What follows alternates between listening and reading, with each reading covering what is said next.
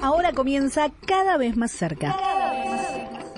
El programa del colectivo de medios Dardo Cabo. En streaming por fmpatagónica.com y por FM Dinahuapi 90.1. Acompáñanos de 11 a 12 y entérate de la información más importante de la semana.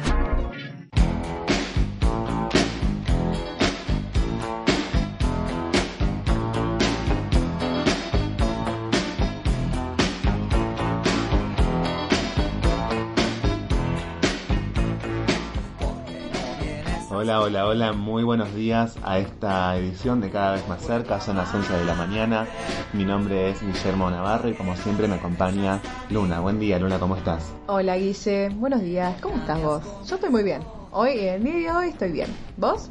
Muy bien, Luna Espía García, me olvidé decir tu, tu apellido. bien, yo estoy muy bien, por suerte, una mañanita fresca. Este, me costó llegar, el bondi como siempre no acompaña. Qué raro los problemas con mi bus. Todos es, es como una tradición del, de este programa contar de, las tragedias que, de las, las mañanas. de mi bus Así es. antes de llegar.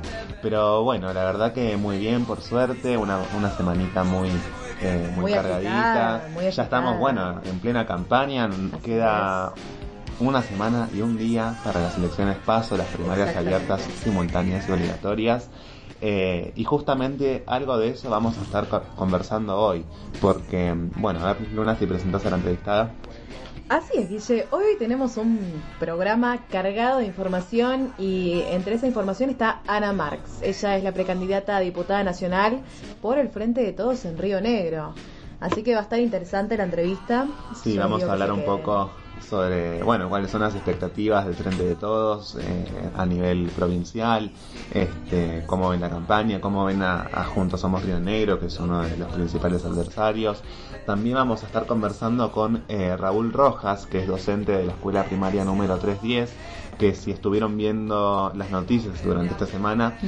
eh, hubo un revuelo porque el gobierno provincial decidió, al volver a la presencialidad completa en las escuelas, eh, retirar los comedores escolares. Eh, una situación realmente, eh, bueno, alarmante porque Alarmante, hay chicos y chicas es. que no tienen que comer eh, y bueno, se generó una desigualdad enorme. Así que vamos a conversar, conversar con Raúl que nos va a contar un poco más sobre eso. Así es, y también tendremos a Totro, Toto Estrafache, de la banda Toto y los Hermosos, que se está haciendo muy conocida eh, en la ciudad y en la provincia. Así que vamos a comenzar un- vamos a conversar un poco con él, eh, un poco de todo, interesante. Buenísimo. Eh, te queremos recordar, como siempre, nuestras redes sociales. Nos puedes encontrar como arroba Dardo Cabo Medios y arroba FM Patagónica, tanto en Instagram como en Facebook. Recordá seguirnos y dar me gusta a nuestras cuentas. Además tenemos nuestro sitio web en donde vas a poder ver información y análisis sobre la realidad de la ciudad, la provincia y el país en dardocabomedios.com.ar. Así es, Guille. Y también acompañanos, nos puedes escribir a nuestro número de teléfono a través de WhatsApp. Y el número dice 29 44 91 75 67. Nos puedes enviar saludos, comentar lo que quieras respecto a lo que estamos hablando, nos puedes mandar una canción que quieras escuchar. Nosotros respondemos. Así es, repetimos el número 2944 91 75 67. Ahí nos puedes escribir. Estamos en vivo, como siempre, por fmpatagónica.com y por FM de Inahuapi 90.1.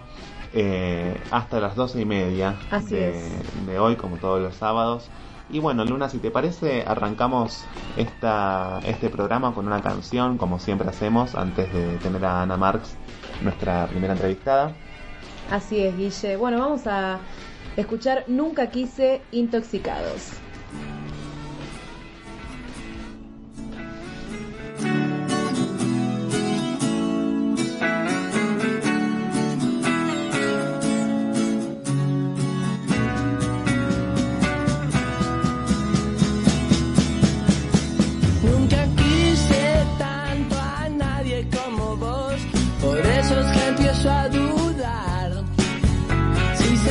Seremos hermanos que nos separaron y nosotros sin sabernos nos volvimos a juntar. Tu sangre es roja, la mía también. Creo no me equivoco, algo tendremos que ver. Somos indios latinos con guitarra eléctrica y comunicados a través de internet. Para odiar hay que querer,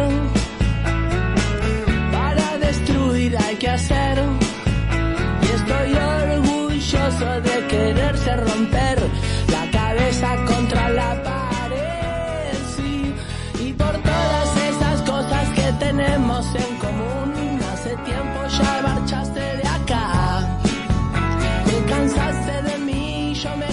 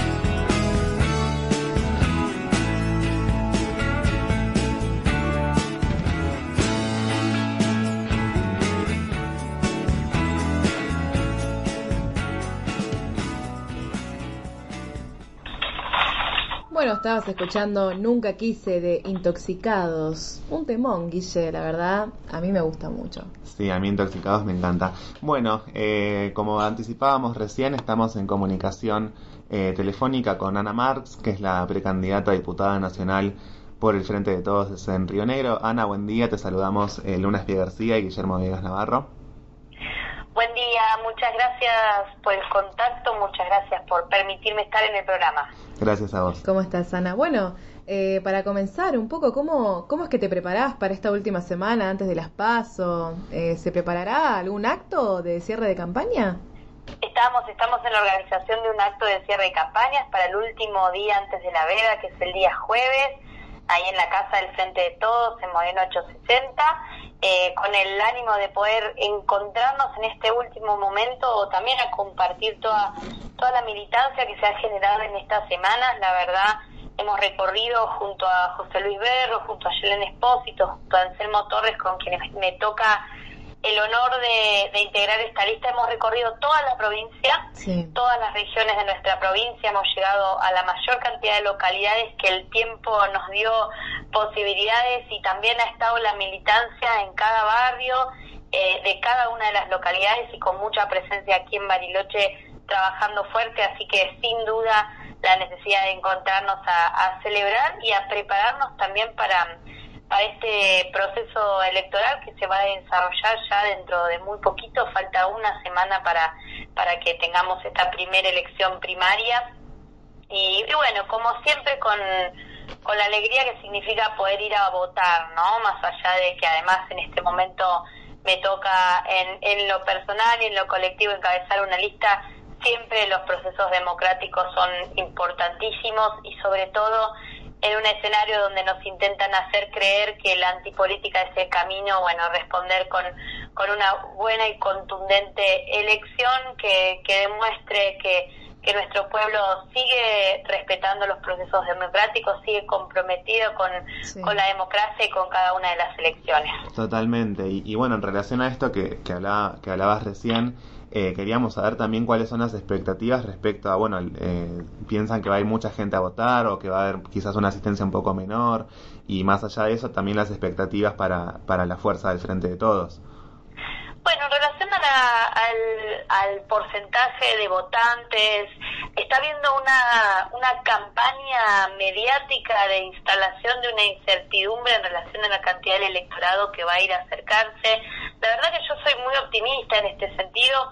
Obviamente siempre tenemos un, un número que ronda entre el 70 y el 80% del electorado que va a votar. Quizás en esta situación de pandemia y entendiendo las complejidades sanitarias que significan también movilizarse, gente que todavía no tiene sus dos dosis y está restringida en sus movimientos, puede que sea un poco menor, pero yo no veo un ánimo en la ciudadanía em, de, de, no querer ir a votar. Por el contrario, mm. veo expectativa y veo mucha mm, mucha voluntad y mucha mucha fuerza puesta en, en, en, en, sostener a la democracia y en sostener también al Estado, ¿no? Me parece que si hay algo que ha quedado claro en este tiempo de pandemia es que todos y todas hemos necesitado del Estado, inclusive aquellos sectores que en general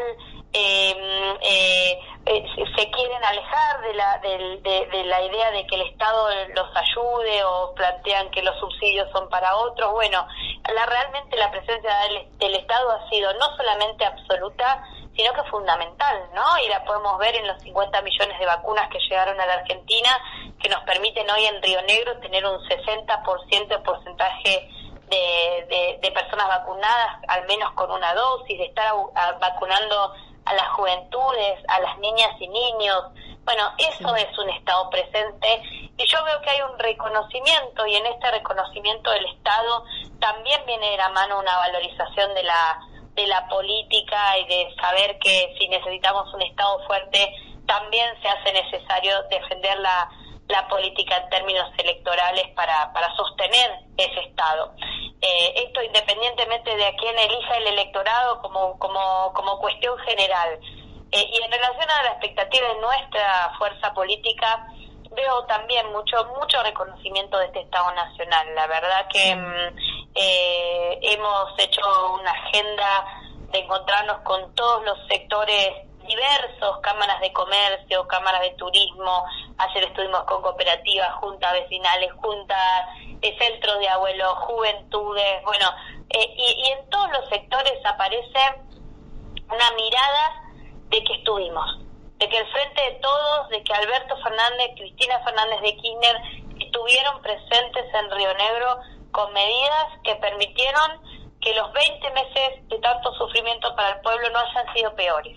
Y ese reconocimiento yo lo veo y creo que va a ser valorado en las urnas. Tenemos mucha expectativa por el resultado electoral mm. y también veo que hay un reconocimiento porque en este tiempo tan difícil nuestro gobierno pudo ir más allá de la gestión de la emergencia. No solamente gestionamos vacunas, eh, respiradores, em, manejo de la situación sanitaria y contención económica, también financiamos parques industriales. El Parque Industrial de Bariloche recibió un financiamiento cercano a los 50 millones de pesos. Financiamos obras públicas centrales como el colector cloacal costanero eh, que nos permite cuidar nuestro lago y mejorar nuestra posibilidad de saneamiento en la en la localidad con, con un presupuesto cercano a los 400 eh, millones de pesos. Se está comenzando el proceso de, de, de, firmas de contratos con las empresas para comenzar una obra en la Bustillo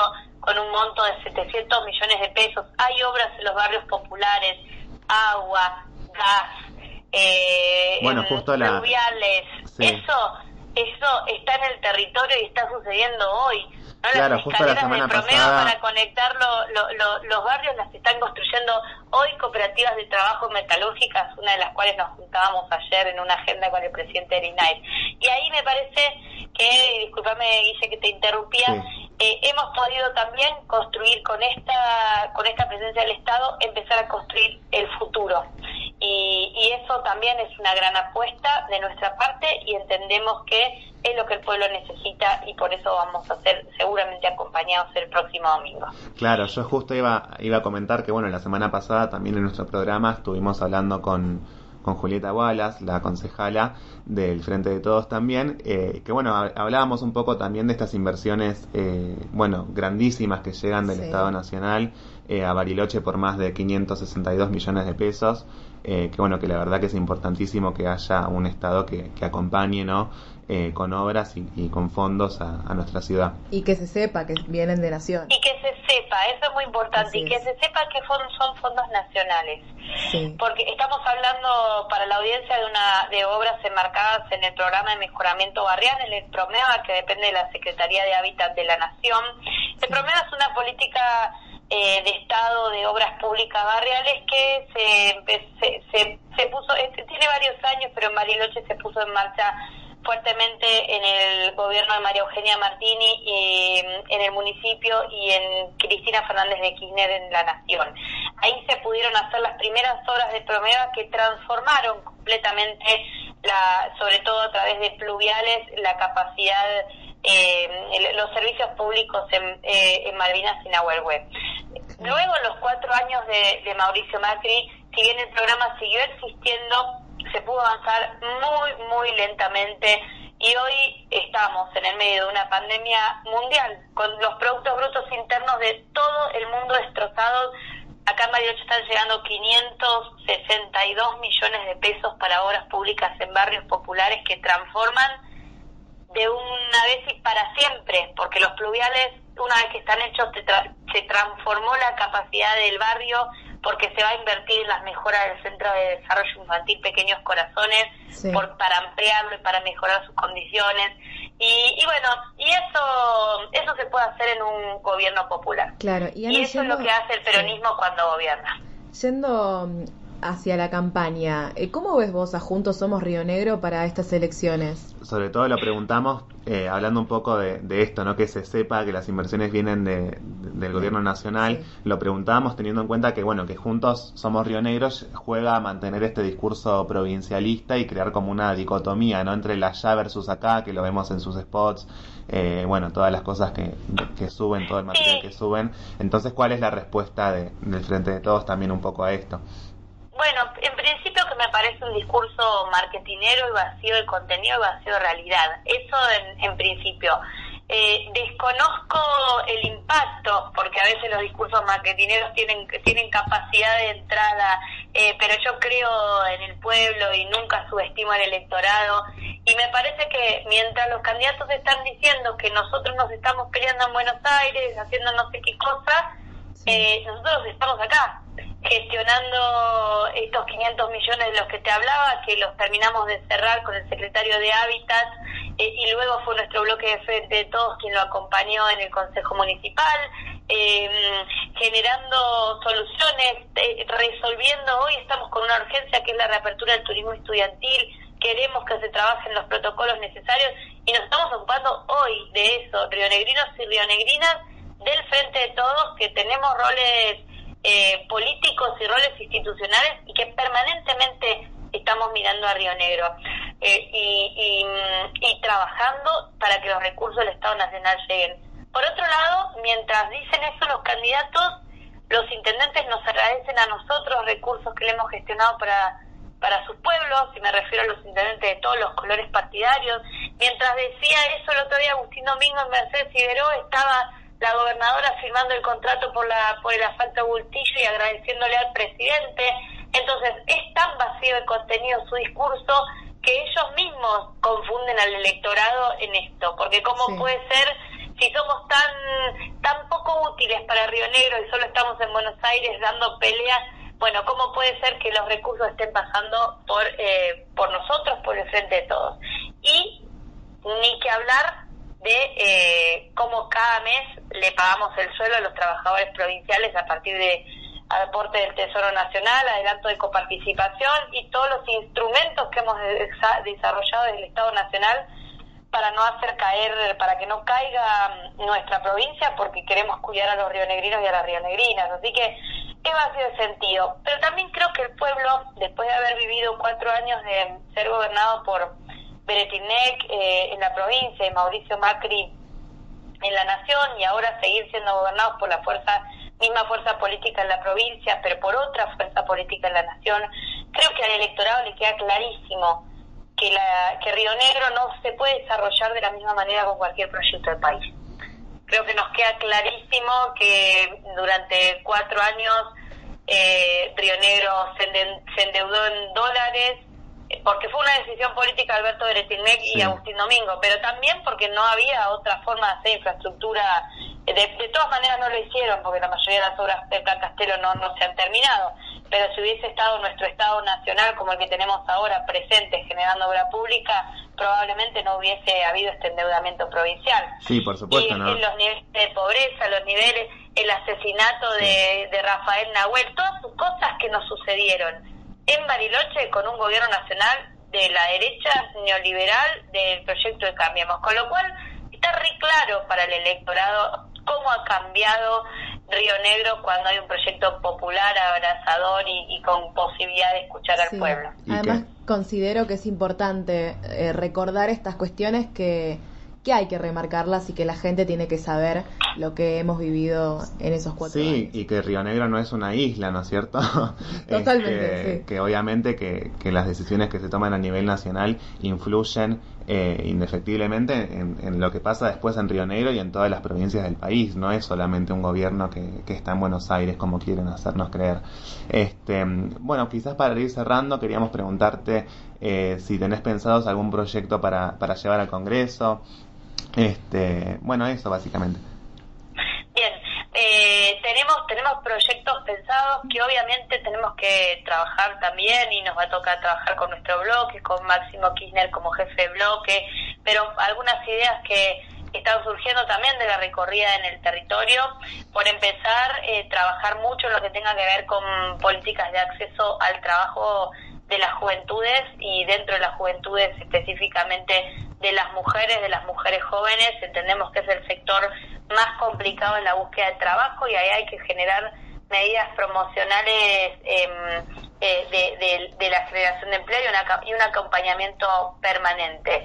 En este sentido, el programa Te Sumo es un enorme antecedente, ya se está ejecutando como política de Estado, pero entendemos que también tiene que haber normativa legislativa que pueda avanzar en este sentido. El tema también eh, creo que hay una tenemos una gran deuda con nuestros trabajadores y trabajadoras de la salud eh, y ahí estamos pensando, obviamente hay que terminar de evaluar eh, las situaciones de, de, de, la capacidad del sistema previsional, pero pensando en alguna medida, alguna política, alguna ley que nos permita que todo este tiempo que trabajaron a destajo y en situaciones muy complicadas puedan tener un reconocimiento que se computa en los aportes jubilatorios eh, para, para que luego al momento de jubilarse esto sea un reconocimiento haber transitado dentro del sistema público de salud y el sistema privado de salud, porque estamos pensando para trabajar de la salud en general, haber transitado en este momento tan difícil acompañando a la Argentina. Estos son algunos de los proyectos y otros que tienen que ver con, con recuperar también el, el potencial de las economías regionales en materia sobre todo de lo que tenga que ver con estímulo de la comercialización, exportación y generación de valor agregado. Por ahí va a, ir, va a ir un poco la mirada parlamentaria, siempre cruzando cada una de las decisiones que tomemos con la perspectiva de género, que es algo que que, mm, que, bueno, que me cruza como militante feminista, que lo he hecho también en cada una de las ordenanzas que presenté en el Consejo Municipal y que me parece que es fundamental que, que poder, poder potenciar este, este rol que me toca. Soy casi te diría la única mujer con expectativa de llegar al Congreso de la Nación de parte de los rionegrinos y rionegrinas, porque la mayoría de las fuerzas políticas han decidido que eh, las listas sean encabezadas por hombres. Así que, sin duda, tomar esa bandera y, y seguir acompañando al movimiento de mujeres y, y de diversidades en todas las demandas que nos faltan, pero principalmente en esto que se nos hace tan necesario, que es que cada política pública tenga perspectiva de género. Completamente de acuerdo, me parece buenísimo y eh, estoy muy a favor, la verdad. Así que, bueno, Ana, ya nos tenemos que ir despidiendo. La verdad te agradecemos mucho eh, la conversación. Esperamos entrevistarte en otra ocasión. Eh, y bueno, muchas gracias. Bueno, muchas gracias a ustedes también por el espacio, por estar siempre y por supuesto, cuando quieran estaremos nuevamente conversando. El sábado que viene no, porque estamos en veda, pero Así es. prontamente ahí estaremos nuevamente. Les mando un abrazo grande y muchas gracias por el tiempo. Hasta luego. Muchísimas gracias, Ana. Ahí estábamos. Adiós. Estábamos en comunicación telefónica con Ana Marx, eh, la precandidata a diputada nacional por el Frente de Todos. Eh, bueno, estaba comentando lo último, algunos proyectos que tenía pensado para, para, para, bueno, para su rol en el Congreso. Este, hablaba del impuesto a las economías regionales eh, y esto es. me parece que es interesante para que después cuando vengan a hablar los de Juntos Río, Somos Río Negro, ¿no? De, eh, de que allá se pelean y no, no le dan bola a la provincia, bueno, Sí. no es tan así. Este, mm, son las 11 y 26 de la mañana, nos estás escuchando por fmpatagónica.com y por FM de Inahuapi 90.1. Eh, nos puedes escribir eh, a nuestro número de teléfono de WhatsApp eh, 2944 91 75 67 lo repetimos una vez más 2944 91 75 67 nos puedes enviar eh, un WhatsApp escrito o un audio de menos de 30 segundos. Puedes eh, enviarnos saludos o, o, bueno comentar lo que estuvimos hablando recién. Este así que bueno te esperamos esperamos tu, tus mensajes Guille, ¿qué te parece si vamos con un temita? Vamos con una, con una Presentámelo. canción. Dale, vamos con el cuarteto de Nos, que yo no puedo creer, Luna, cómo nunca escuchaste el cuarteto de Nos. Nunca lo escuché. Va, seguramente algún tema conocido, sí, pero vos me decís cuarteto de nos y yo desconozco. No, realmente es, eh, es grave esto, Luna. Bueno, a ver, vamos a escuchar que- cómo pasa el tiempo. Así es.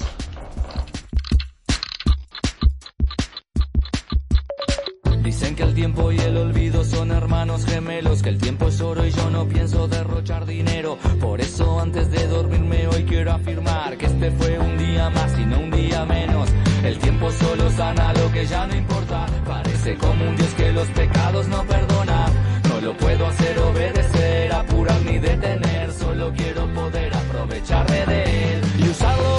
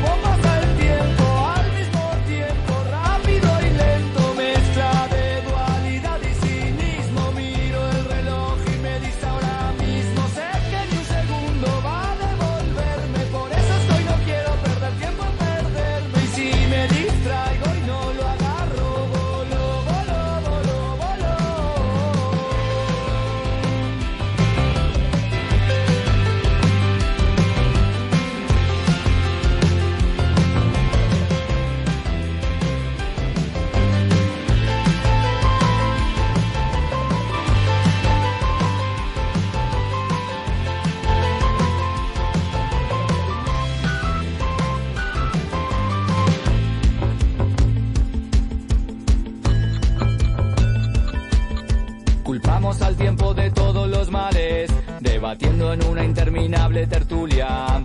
Decimos que queremos ser inmortales y no sabemos qué hacer en un día de lluvia. No lo quiero como excusa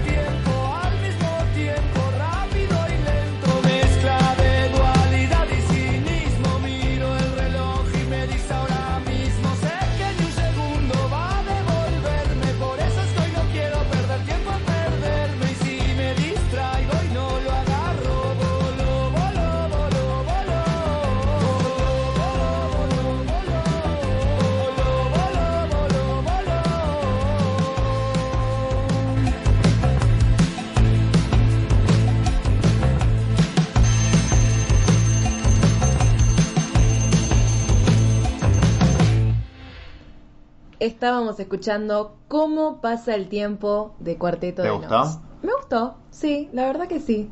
Está- Estaba buena, te digo. Te voy a hacer escuchar toda la discografía. Bueno, Guille, hablando de las elecciones que son el próximo domingo 12 de septiembre, que quiero hacer hincapié en que es mi cumpleaños también y el de mis hermanos, cumplimos los tres el mismo día, eh, mi mamá pegó en el Pará, palo. tenemos que, tenemos que hacer un- una introducción a esto, porque es- me parece que es un caso que debe- no debe ocurrir, eh, no sé, una vez en un millón, porque vos cumplís el mismo día que tus hermanos mellizos. Así es, que mis hermanos mellizos, Simón y Luca, que les mando un beso enorme, mis chiquitos hermosos. Habría que buscar el- la probabilidad de que eso suceda, porque es rarísimo.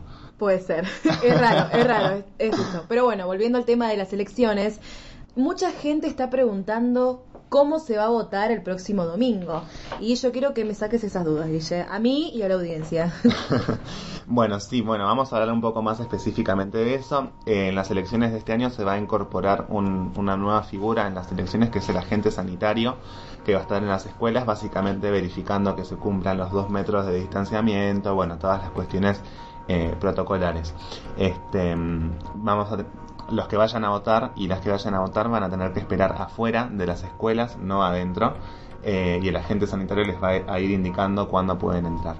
Em, bueno, hay algo importante que aclarar acá, que es que las personas con coronavirus o en situación de aislamiento por, por tener síntomas van a estar eximidas de ir a votar, así también las personas que fuesen contacto estrechos o considerados casos sospechosos.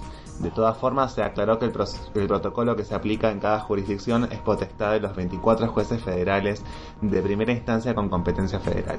También se destacó que en caso de que un elector se presente ante un local de, de los comicios manifestando eh, estar eh, te- tener algún síntoma, no se va a permitir su ingreso al establecimiento y el delegado electoral va a labrar un acta al respecto. Así que muy importante que tengamos esta información en cuenta eh, a la hora de ir a votar. Entonces, este Guille, domingo. no va a haber turnos, vos podés ir a la hora que quieras y va a haber fila, eso sí. Sí, recordemos, bueno, recordemos, no les comentamos que de 10 a 12 va a haber un horario eh, especial eh, para que vayan las personas con factores de riesgo a votar. Sí. Así que, bueno, pueden aprovechar ese horario. Y en ese horario no puede ir nadie. No, sí, sí, sí, Ah, también, pero van a tener prioridad las Prioridad. personas que, que tengan factores de riesgo. Perfecto. Y además, una vez que lleguen las 18 horas, eh, el agente sanitario les va a entregar un turno a partir de las 18 horas a cada uno, cada una de las que se acerquen a, a votar.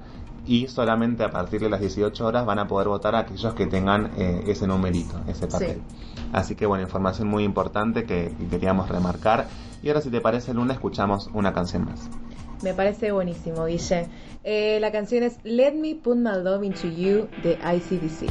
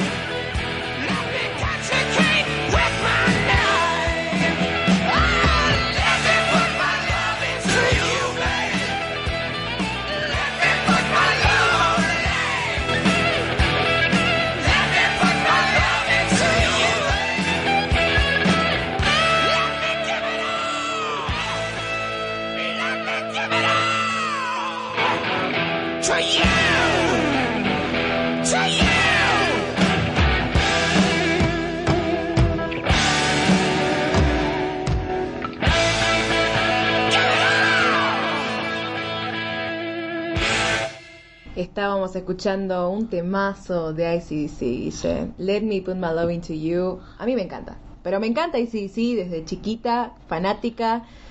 Agradezco que me hayan criado con todo tipo de rock. Bueno, igual que no hayas escuchado el cuarteto de Nos, es, es grave. Yo me sigo quedando con eso el día de hoy. Bueno. Eh, bueno, ya estamos, ya estamos en comunicación telefónica con Raúl Rojas. Él es docente de la escuela primaria número 310. Eh, que bueno, estuvo, hubo muchas noticias esta semana eh, respecto a esa escuela que, eh, que bueno, empezaron a manifestarse porque eh, básicamente se cerraron los comedores escolares. Así que bueno, Raúl, te saludamos. Eh, Guillermo Navarro y Luna Espí García. Eh, buenos días. Hola, buenos días. Gracias por el espacio. Gracias a vos. Bueno, en primer lugar queríamos saber un poco, eh, que, nos cuentes vos cuál es el conflicto que están atravesando con un poco más de detalle. Bueno, el- básicamente el conflicto es por el derecho al almuerzo en el- dentro de lo que es jornada extendida. La escuela 310 es una de las, las escuelas que en la provincia tiene el programa de jornada extendida históricamente ese programa, eh, estos están ocho horas en las escuelas, de ocho y media a cuatro y media, a la mañana tienen las clases tradicionales, almuerzan y después tienen talleres. Eh, también hay desayuno cuando llegan y una merienda antes de irse.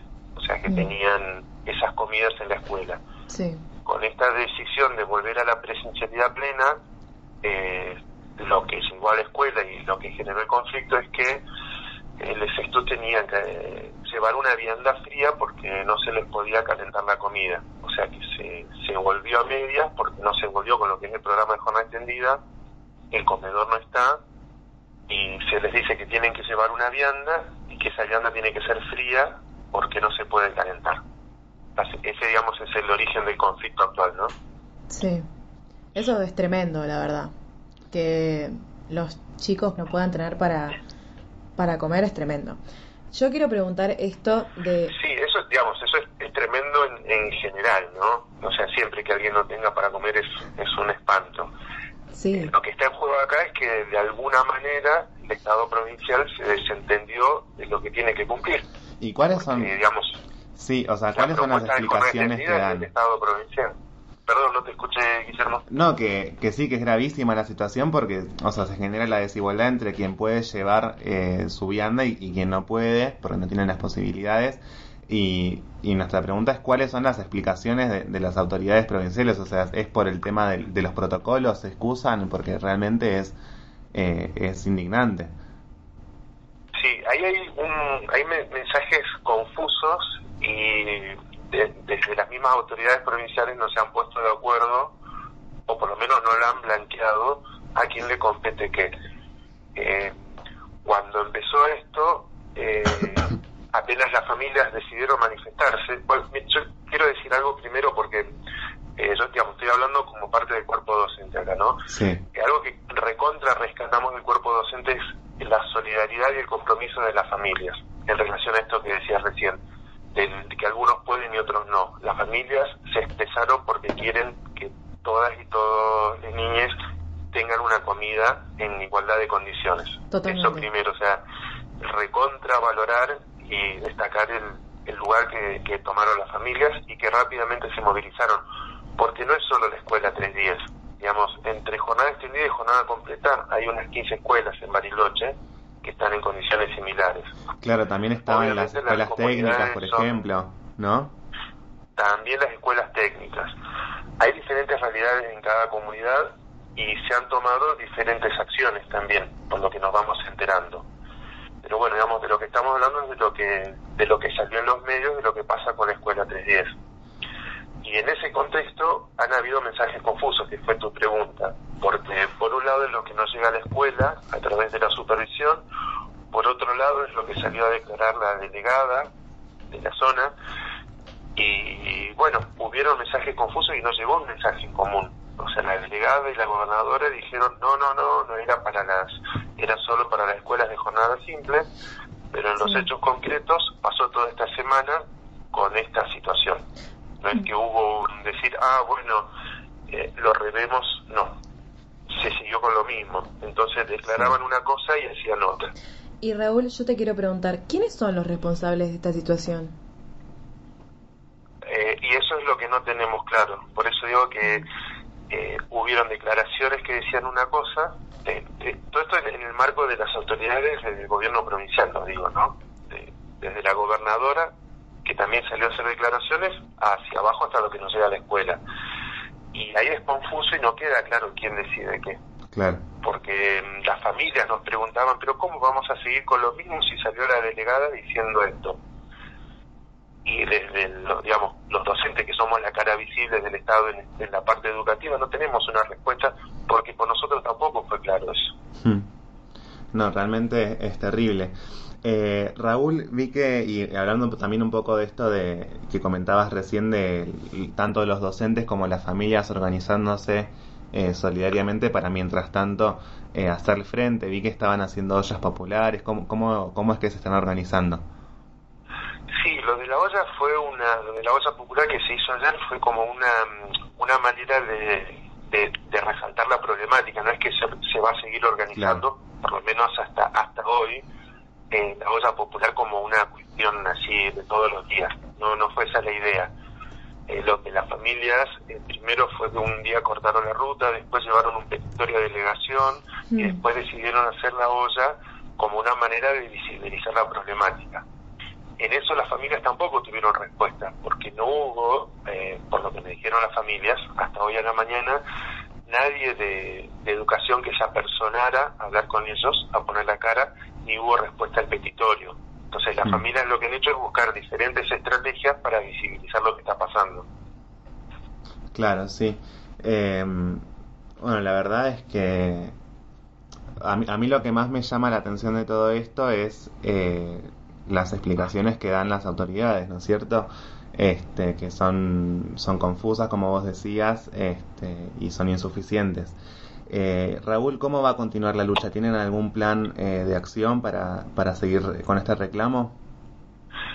Eh, bueno, eso no lo, no lo puedo responder porque las familias, digamos, están, se siguen reuniendo, se han autoconvocado, sabemos que se han empezado de a poquito a sumar de otras escuelas, Así que ya por eso no, en eso yo no, no, puedo decir cómo mm. va a seguir porque no, no lo sé.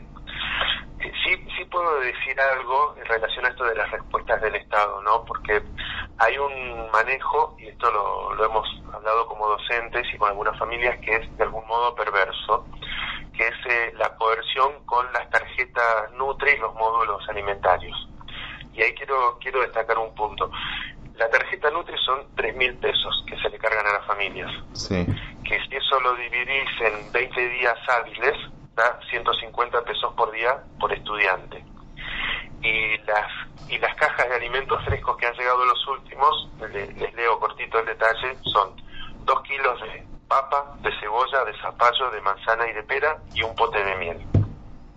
Eso es de, frut de alimentos frescos, ¿no? Mm papa, cebolla, zapallo, manzana y pera. Y lo que me decían, lo que decían familias es que las papas, la manzana y la pera no venían en buen estado. Entonces, son esos tres mil pesos más esta cantidad de alimentos frescos para todo el mes por cada estudiante. Y encima en mal estado los, alimentos frescos. Por lo menos, claro, no, por lo menos no son tan frescos como deberían, ¿no? Esa, mm. Pero lo, lo, triste de esto, además del, de la cantidad y la calidad, es que, lo, porque lo que reclaman las familias, básicamente, no es que quieren algo en especial, que quieren algo más, que quieren algo, lo que quieren es que el Estado cumpla lo que cumplió antes de la pandemia, que es que tienen una alimentación saludable.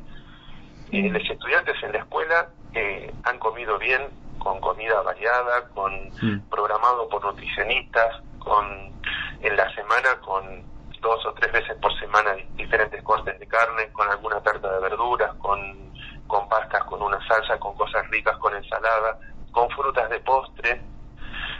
Eh, entonces, de eso que estaba, que está en el programa de jornada extendida, a que manden un par de cosas y lo que carga la tarjeta no es lo mismo. Y ha agregado que vivimos en un lugar que estos días por ahí no estuvo tan fresco, pero vivimos en un lugar que, que por ahí baja la temperatura, entonces que los que pueden llevar la vianda tiene que ser una vianda fría y que hayan estudiantes que no tienen para comer. Hay familias que han mandado comida además para que el que no tenía tenga. Hay una docente que estuvo comprando viandas porque no soportaba que, que hubieran chicos que no tenían para comer. La solidaridad entre familias y docentes ha estado, pero es el Estado quien tiene que cumplir Totalmente. lo que le corresponde, porque no es ni más ni eso que lo que se está pidiendo. Sí, completamente. Este, bueno, la verdad es que es una situación muy difícil eh, y esperamos que, que, bueno, que puedan restablecer eh, los comedores cuanto antes, porque la verdad Sí. que no puede ser que, que haya chicos que, que van con... Porque bueno, esto que decías vos, de que hay chicos que por ahí llevan comida de más, para el que no tiene está buenísimo, es un gesto solidario que, que, que es enorme, pero como vos No decías también, pasar. claro, es el Estado el que tiene que Así hacerse es. cargo de la alimentación de estos estudiantes. Raúl, nos vamos quedando sin tiempo, así que te agradecemos eh, por haber ¿Te puedo- compartido. perdón, Sí, una cosa cortita más Sí, en sí, sí, relación por con supuesto. esto, porque eh, los protocolos, digamos, es, es medio raro porque el comedor no se puede habilitar por una cuestión, dijo la delegada, que la escuela tiene que ser un lugar seguro, ¿no? Entonces por eso no puede haber comedor, pero sí hay cervecerías, restaurantes y demás. Y además Mm. los chicos que llevan la comida además no la pueden compartir según el protocolo. O sea que esa solidaridad que nace de las familias no se puede poner en práctica porque no se supone que no pueden compartir la comida. Claro. Eh, es ridículo. entonces, es, claro, porque por Es un lado está la solidaridad, nosotros en la escuela siempre enseñando solidaridad y valores y cosas, y no se puede poner en práctica por un protocolo que en otros espacios eh, no funciona así. Mm, Lo único que cambió en la escuela, lo único que cambió es que ahora los chicos están hacinados, como estaban antes de la pandemia, porque volvió la burbuja, volvieron las dos burbujas juntas.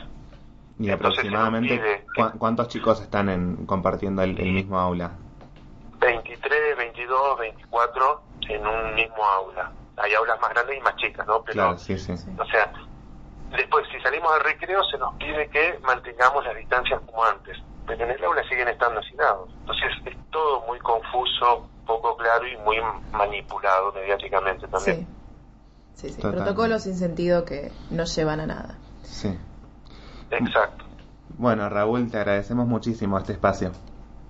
Bueno, muchas gracias a ustedes de parte de familias sí. y docentes. Bueno, y esperamos que, que puedan, que sus reclamos sean escuchados y sobre todo que haya una acción del Estado. Inmediata. Sí, Sí. sí, sí. Bueno, hablábamos con Raúl Rojas, eh, él es docente de la Escuela Primaria 310 del barrio Arrayanes y nos contaba esta situación eh, que realmente es indignante, ¿no es cierto? Sí. Ah, indignante y alarmante, Guille. Sí, sí, sí, es sí. tremendo.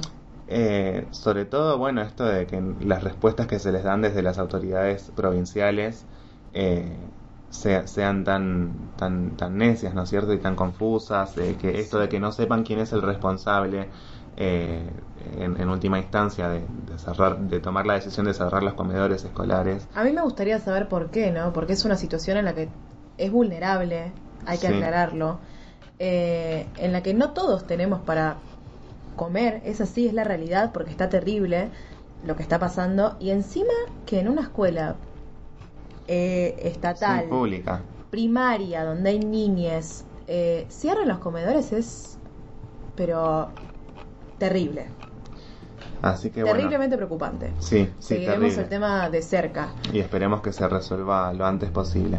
así es. Son las 11.53 de la mañana, nos estás escuchando por fmpatagónica.com y por FM Dinahuapi 90.1.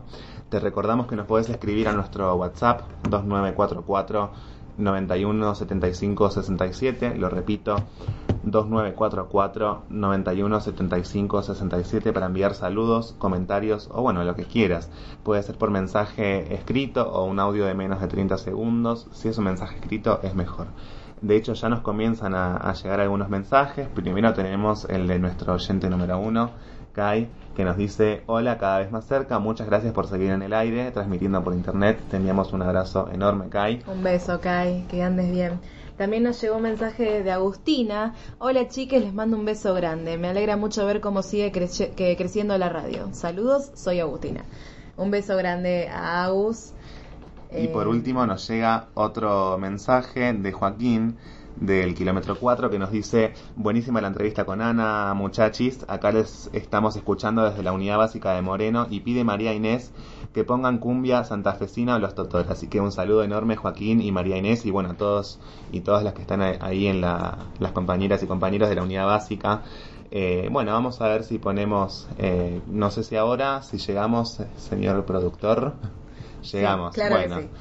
Bueno, Guille, yo quiero comentar un poco sobre el clima. Se viene algo bastante feo, digamos. Mañana tenemos lluvia, el lunes tenemos lluvia también. Va a estar complicado, eso sí. Eh, y hoy, en el día de hoy está nublado. Está nublado, 10 grados de máxima, 4 de mínima. Eh, quizás se aproximan lluvias recién a las 9 de la noche. Tenemos un 51% de probabilidades y 61% de humedad. Mi pelo lo sabe. Pero está atado, así que se camufla. Pero, pero andamos bien con el clima, ¿eh? Está lindo, se aproxima. Esperemos acertarle, porque nosotros tenemos que buscar un, un pronóstico más acertado que siempre le, le erramos. Vamos con los Totora entonces. Buenísimo. Son. Ah, no, acá me dicen que no. Entonces vamos con otra canción mientras tanto y Sí. después del resumen semanal eh, ya vamos con los Totora que pide, que pide la audiencia. ¿Qué canción vamos a escuchar ahora, Luna? Guille, yo anteriormente te había dicho que íbamos a entrevistar a Toto Estrafache. Bueno, vamos a escuchar un tema de él, de hecho, que se llama Cuchillo de Toto y los Hermosos. Buenísimo, entonces vamos con eso.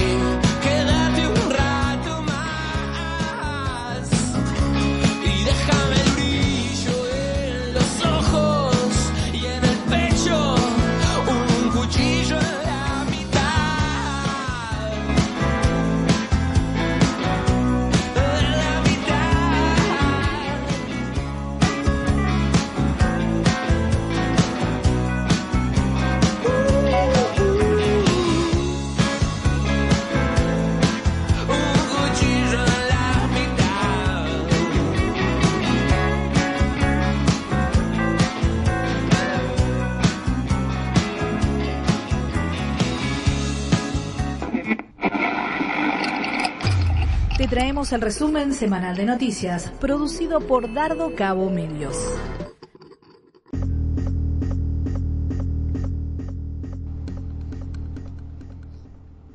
La variante Delta llegó a Bariloche. Río Negro recibió 5.000 dosis del componente 2 de Sputnik V producidas por el laboratorio argentino Richmond. Estas dosis forman parte de las más de 300.000 producidas en nuestro país para completar los esquemas de inmunización de la población. Por otra parte, el área de salud de la provincia de Río Negro confirmó que una persona de Bariloche llegó al aeropuerto internacional de Seiza, proveniente de España, con la variante Delta. El paciente cumplió con el aislamiento obligatorio en Buenos Aires y luego volvió a nuestra ciudad. Las variantes presentes en nuestra provincia que generan preocupación son la andina, la californiana, la de Río de Janeiro, la del Reino Unido, la sudafricana, la Manaos y la variante Delta. Le negaron el alquiler por ser trans. La historia de Tiago y su pareja Emma se hizo viral en Twitter gracias a un post de él, donde cuenta que no le quisieron alquilar una vivienda debido a la transición de género de su novia. Un sujeto que estaba haciendo de intermediario para concretar la firma del contrato le escribió, Hola, lo lamento, pero no se hace por el tema de tu pareja. El hombre es homofóbico y a la mujer le da lo mismo. Cuando ella ayer le comentó, se echaron para atrás. Emma contó que cuando se enteró de la situación subió a la terraza de su trabajo para desahogarse. Lloré como si no hubiera un mañana. No es la primera vez que me desprecian por el solo hecho de mi existencia.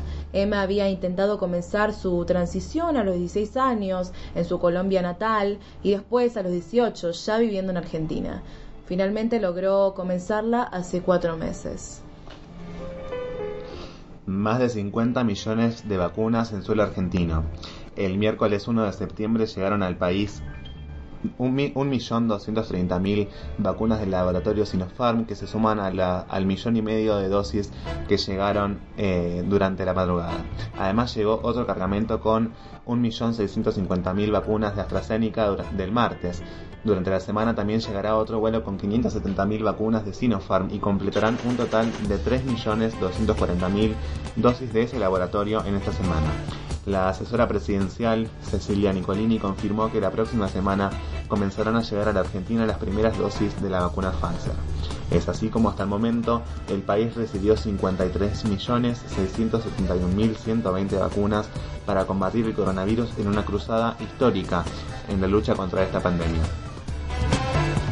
Falleció el ex juez federal Norberto Ollarvide. Su deceso se produjo a los 70 años luego de haber estado más de un mes en terapia intensiva por, una neumonía bipulmoral eh, producto del coronavirus. El 22 de junio el juez, eh, el ex juez federal cumplió 70 años y lo festejó con un grupo de amigos. A los pocos días dio positivo de COVID y fue internado el 1 de julio. Su salud se deterioró rápidamente. Ollarvide estuvo en la mira de Mauricio Macri desde que en 2010 lo procesó por el escándalo de las, de las escuchas ilegales eh, contra familias de las víctimas del atentado de la AMIA y a su propia hermana. En relación con esto, dijo en Radio 10, me pidió que me inhiba en sus casos. Yo tuve la causa de las escuchas ilegales contra él, siendo jefe de gobierno de la ciudad de Buenos Aires, y utilizó la inteligencia del Estado eh, con Antonio Jaime Ciuto, a la cabeza, Estiuso, perdón. Ya siendo presidente no había nadie que se le interpusiera y tenía todo el aparato del Estado para llevar adelante su obra extraordinaria. Hasta acá la primera parte del resumen semanal producido por el colectivo de medios Dardo Cabo. Nos puedes encontrar en Facebook y en Instagram como arroba Dardo Cabo Medios y arroba FM Patagónica. Este, también nos puedes visitar, podés visitar perdón, nuestro sitio web dardocabomedios.com.ar son las, las 12.03, eh, ya entrando al mediodía, en cada vez más cerca. Y ahora vamos sí con el tema que había pedido nuestra, nuestros oyentes de la unidad básica de Moreno, eh, con los Totora. A ver qué nos preparó nuestro productor. ¿Qué haces? Sí, los Totora. Nah, salió nuevo. Te... ¡Márchate ahora! ¡Márchate!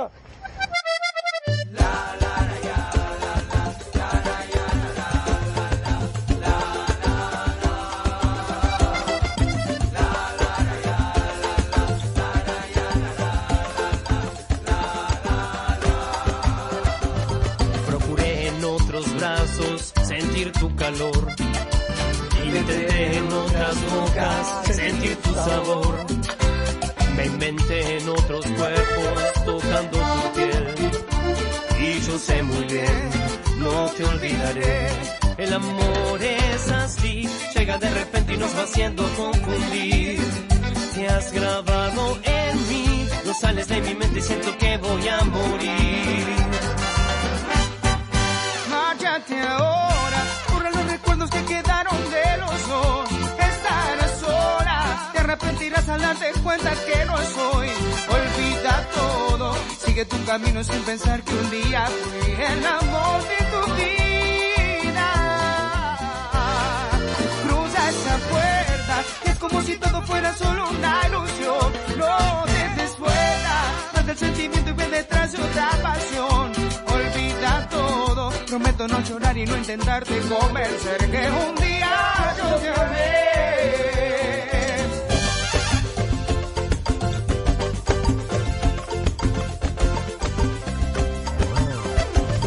Procuré en otros brazos sentir tu calor. Intenté en otras bocas sentir tu sabor. Me inventé en otros cuerpos tocando tu piel. Y yo sé muy bien, no te olvidaré. El amor es así, llega de repente y nos va haciendo confundir. Te has grabado en mí, no sales de mi mente y siento que voy a morir.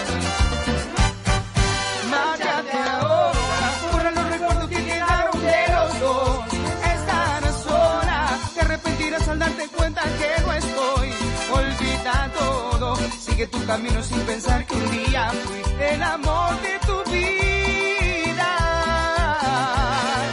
Cruza esa puerta, que como si todo fuera solo una ilusión. No te des vuelta, mata el sentimiento y ven detrás de otra pasión. Olvida todo, prometo no llorar y no intentarte convencer que un día yo te amé.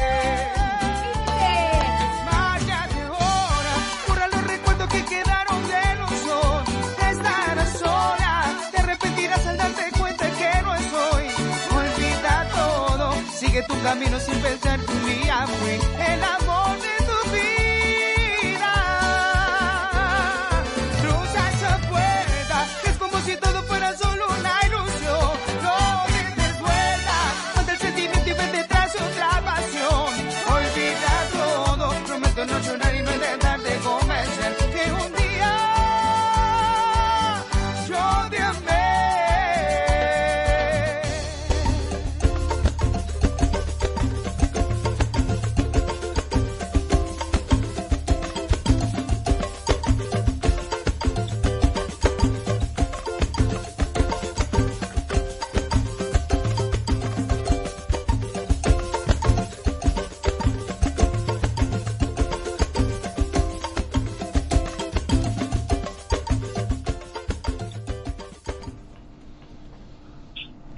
Bueno, y ya lo estábamos anticipando. Estamos en comunicación, Guille, con Toto Estrafache.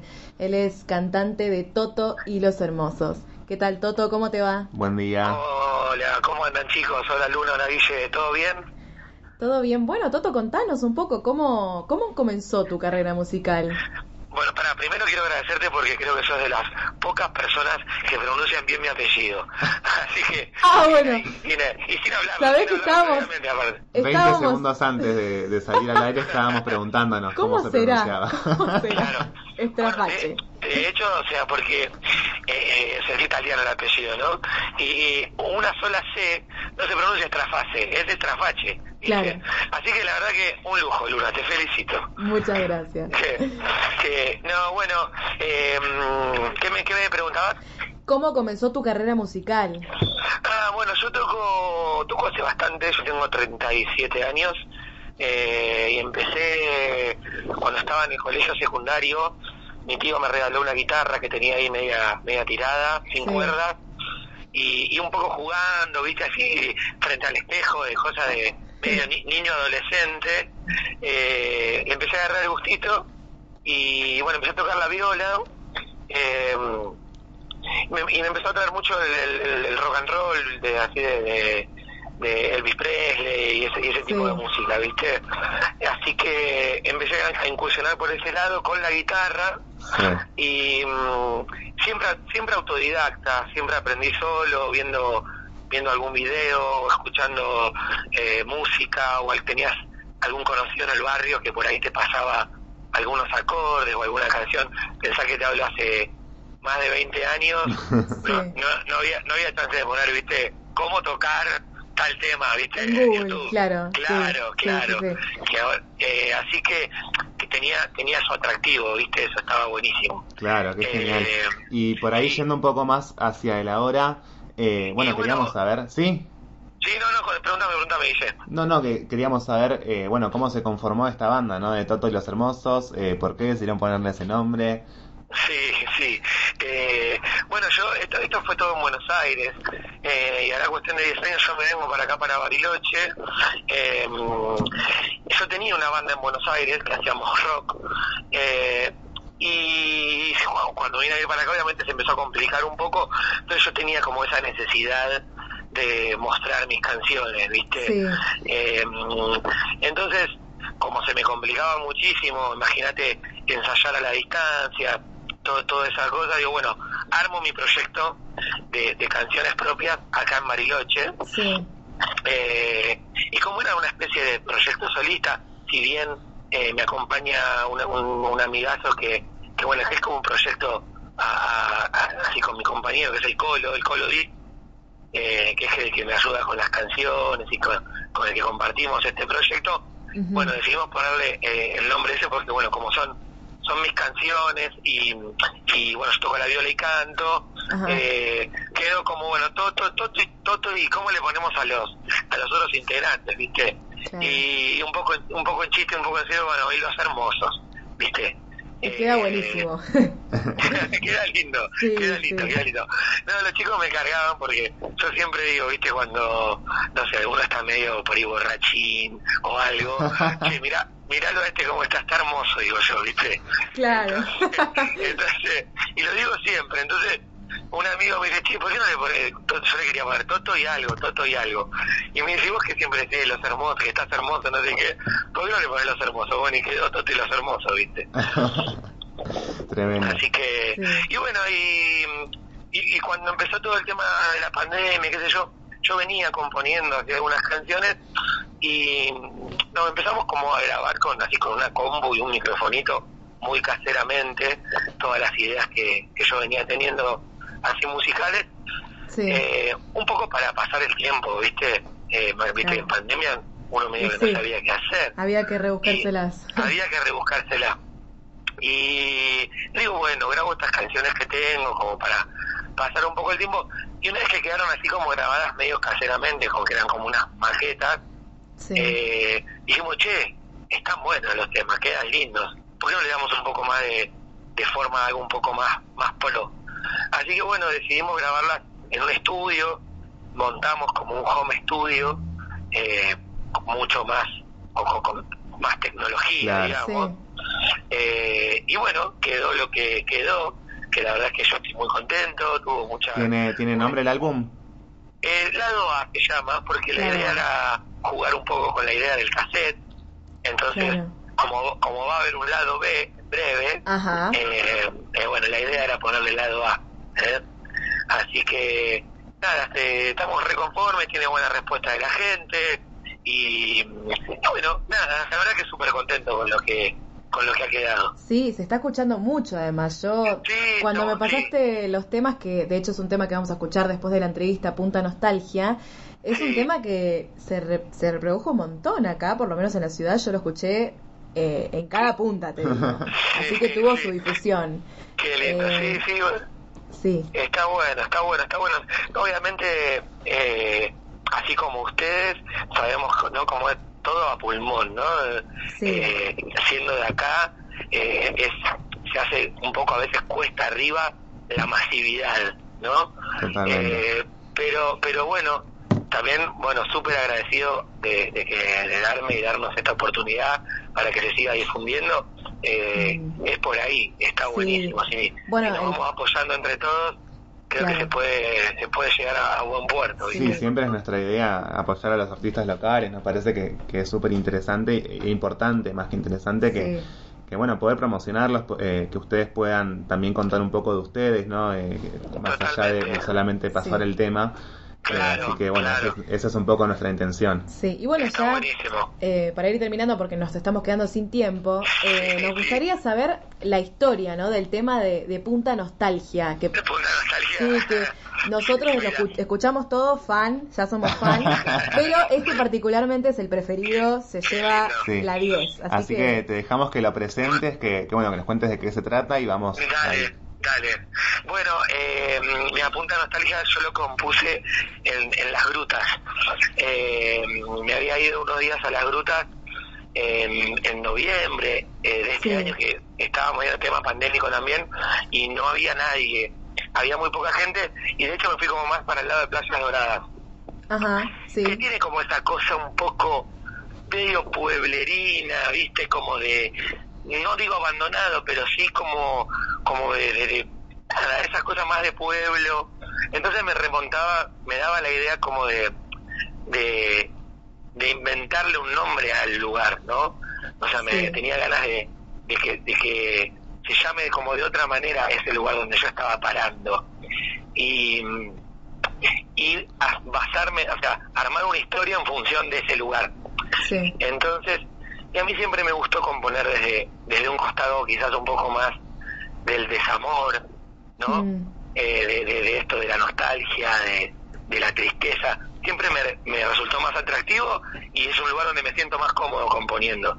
Eh, entonces, eh, mm, bueno, estaba ahí y viste, y viste que por lo general hay muchos pueblos costeros, digamos, que se llaman pu- punta algo. Claro. ¿Viste? Sí. Entonces, que- entonces bueno, estaba ahí y digo, bueno, y empecé a como a tirar ideas de letras y que esto que lo otro, bueno, y salió Punta Nostalgia y eso me dio un poco el pie para desencadenar el resto de la canción, que habla un poco también de, de, de un desamor, ¿no? De las personas Sí. desencontradas en el marco de este pueblo eh, ficticio, ¿no? Totalmente. Qué loco, ¿eh? Súper interesante. Sí. Bueno, Toto, te agradecemos un montón por haber compartido estos minutitos con nosotros y bueno, vamos justamente a escuchar ahora Punta Nostalgia. Muchísimas gracias, muchísimas gracias por el espacio. Te No, mando un por beso favor. grande. Igualmente, hasta luego. Bueno, escucharemos entonces Punta Nostalgia de Toto y los Hermosos.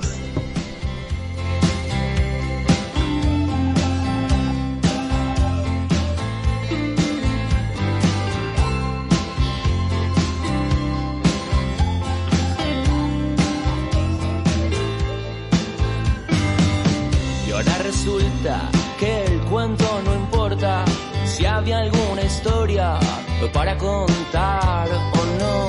¿Y qué pasa si al final de cuentas las chicas de los libros no leídos pagan el cajón? Y aunque no quieras ver, no lo podés creer, pero está tan claro para mí. Y en Punta Nostalgia los casinos han cerrado. Ruleta de los sueños, un cabrito rojo el 32. Y fue más fácil echarse al abandono. Yo ya no te perdono, era el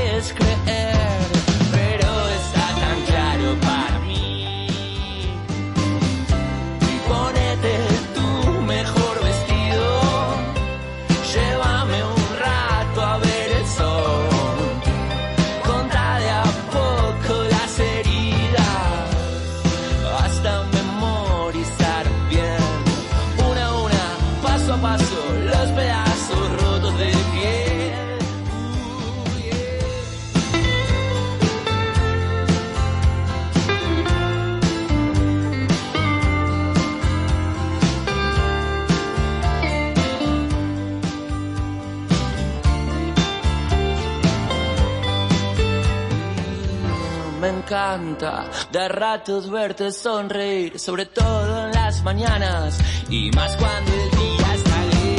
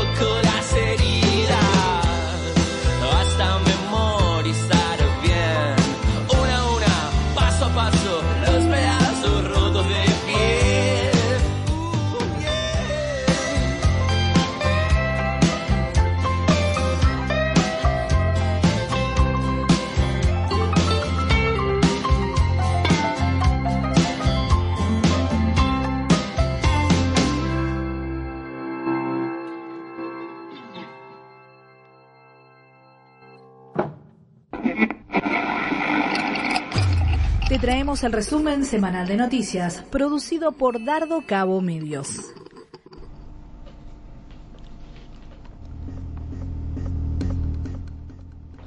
Gran apagón de comunicaciones en la ciudad. El jueves por la mañana, un abrupto corte de la línea telefónica y de internet afectó a varios sectores de la ciudad. El delegado regional de NACOM, Fernando Núñez, explicó que estuvo en contacto con Movistar y le dijeron que se produjo un corte de fibra óptica en la entrada de Neuquén en lo que se denomina Piedra Colorada. Además, explicó que se generaron dos inconvenientes al mismo tiempo. El corte de energía de una repetidora en la misma provincia y el otro problema fue que el equipo nuevo que tiene la empresa en Bariloche falló, pero en este caso no marcó la falla. Ahora se está buscando la solución, pero a causa de los piquetes los trabajadores no pueden acceder a la zona del problema. Una máquina rompió la fibra, pero no se pudo poner en funcionamiento un reemplazo por la falta de energía eléctrica, y esto afectó a parte de Neuquén, Esquel y Bariloche durante la jornada del jueves. Carreras anunció los puntos Wi-Fi. La gobernadora de Río Negro, Arabela Carreras, anunció la implementación y puesta en funcionamiento de 50 puntos de Wi-Fi gratuitos para estudiantes y docentes de la primaria de la provincia. Estarán ubicados en espacios verdes, cercanos a escuelas y buscan permitir el acceso a Internet de forma gratuita y garantizar la continuidad pedagógica se van a distribuir en 26 localidades de la provincia y contarán con 200 metros de cobertura cada uno. Durante un acto en Viedma, Carreras enfatizó, estamos avanzando para que todos los chicos y chicas de los pueblos tengan el mismo acceso a la educación, a la información y al mundo, al igual que lo de las grandes ciudades. Además presentó un plan que permitirá que las 36 familias de Clemente Onelli y las instituciones públicas cuenten con Wi-Fi gratuito. Macri, ¿cambian o se van a ir? Mauricio Macri, expresidente y dirigente de Juntos, ex Cambiemos, ex Juntos por el Cambio, lanzó una amenaza al frente de todos y despertó las alarmas en el gobierno nacional. El expresidente expresó que si el frente de todos eh, pierden las próximas elecciones legislativas, se van a tener que ir del Poder Ejecutivo, es decir, interrumpir el mandato de Alberto Fernández. Según lo que expresó Macri, textualmente, si nos encontramos con que la mayoría de los argentinos decimos basta, esto va a generar una recuperación de la esperanza. Va a haber un respirar, un aire nuevo el lunes diciendo bueno o cambien o se van a ir. El jefe de gabinete, Santiago Cafiero, salió a responder las amenazas y calificó estos dichos como alarmantes, ya que atacan la democracia y pidió el repudio del resto de las fuerzas políticas. Durante una entrevista por FM La Patriada, Cafiero destacó que llama mucho la atención que un expresidente se maneje de ese modo sobre los mandatos constitucionales y además aclaró que en las próximas elecciones se eligen proyectos legislativos que van en esa dirección, no un mandato constitucional que esté concluyendo. Salta, detuvieron a una médica por practicar un aborto. Una médica del hospital Juan Domingo Perón, de la provincia de Salta, fue detenida por practicarle un aborto a una joven de 21 años. La chica se había presentado en el lugar sin conocimiento de su familia y pidió la interrupción del embarazo. La denuncia fue realizada por la tía de la joven. El tío relató que un médico del hospital lo llamó para informarle de la situación y le afirmó que se negaba a realizarle el procedimiento debido a las 22 semanas de gestión de ella, pero que otros médicos no eran objetores de conciencia. La red de profesionales de salud por el derecho a decidir salió a respaldar el accionar de la médica. Ha procedido desde los marcos normativos vigentes, respaldada por un equipo interdisciplinario que dejó constancia de todas las actuaciones en la historia clínica correspondiente, respetando los principios de autonomía y derecho a la salud de la persona que solicitó la ILE. Eh, También repudió la detención de la médica, la campaña nacional por el derecho al aborto legal, seguro y gratuito. La profesional de la salud actuó amparada por la ley 27.610 de interrupción voluntaria del embarazo y atención posaborto. Su criminalización busca eh, amedrentar a quienes respetan los derechos fundamentales de las personas gestantes. Ya hay fechas y lugares donde diferentes organizaciones convocaron para exigir la urgente liberación de la médica y para demandar al Estado que termine la persecución a quienes cumplan la ley. Y así concluimos con este resumen semanal de noticias producido por el colectivo de medios Dardo Cabo. Nos estás escuchando por la fmpatagónica.com y por FM de Inahuapi 90.1 y ya vamos llegando al final de esta edición de Cada vez más cerca. eh, una edición cargada de información eh, a una semana ya de las, de las elecciones paso y eh, les vamos a leer los últimos mensajes que nos llegan. En primer momento, ¿se acuerdan que hace media hora más o menos hablábamos del cumpleaños de Luna, que es el mismo día que eh, sus, sus mellizos? Sí, mis El- hermanos mellizos. El 12 de septiembre, que es el día de las PASO. Entonces acá Kai, nuestro fiel oyente, nos pone, me gustaría intentar aportar un poquito al tema de cuántas personas podrían nacer en un mismo día. Si se supone una distribución uniforme, en Argentina se estimaría que nacen unas 2.000 personas por día. Muchas gracias, cada vez más cerca. Eh, bueno, interesantísimo. Es físico-matemático nuestro oyente. Cabe aclarar. lo, Sí. lo quería comentar.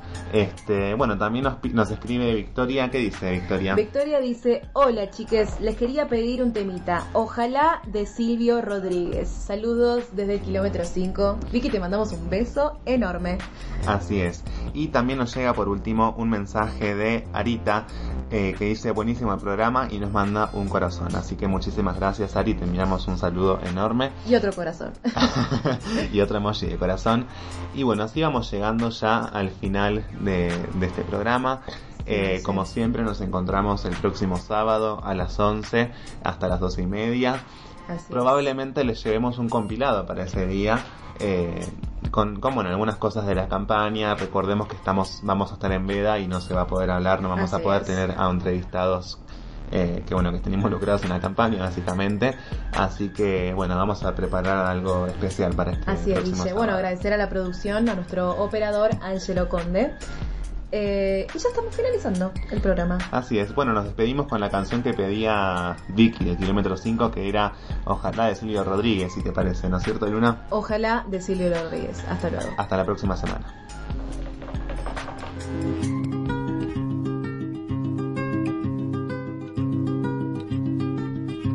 Ojalá que las hojas no te toquen el cuerpo cuando caigan. Para que no las puedas convertir en cristal. Ojalá que la lluvia deje de ser milagro que baja por tu cuerpo. Ojalá que la luna pueda salir sin ti. Ojalá que la tierra no te bese los pasos. Ojalá se te acabe la mirada constante, la palabra precisa, la sonrisa perfecta. Ojalá pase algo que te borre de pronto, una luz cegadora, un disparo de nieve. Ojalá por lo menos que me lleve la muerte para no verte tanto, para no verte siempre en todos los segundos, en todas las visiones. Ojalá que no pueda tocarte ni en canciones.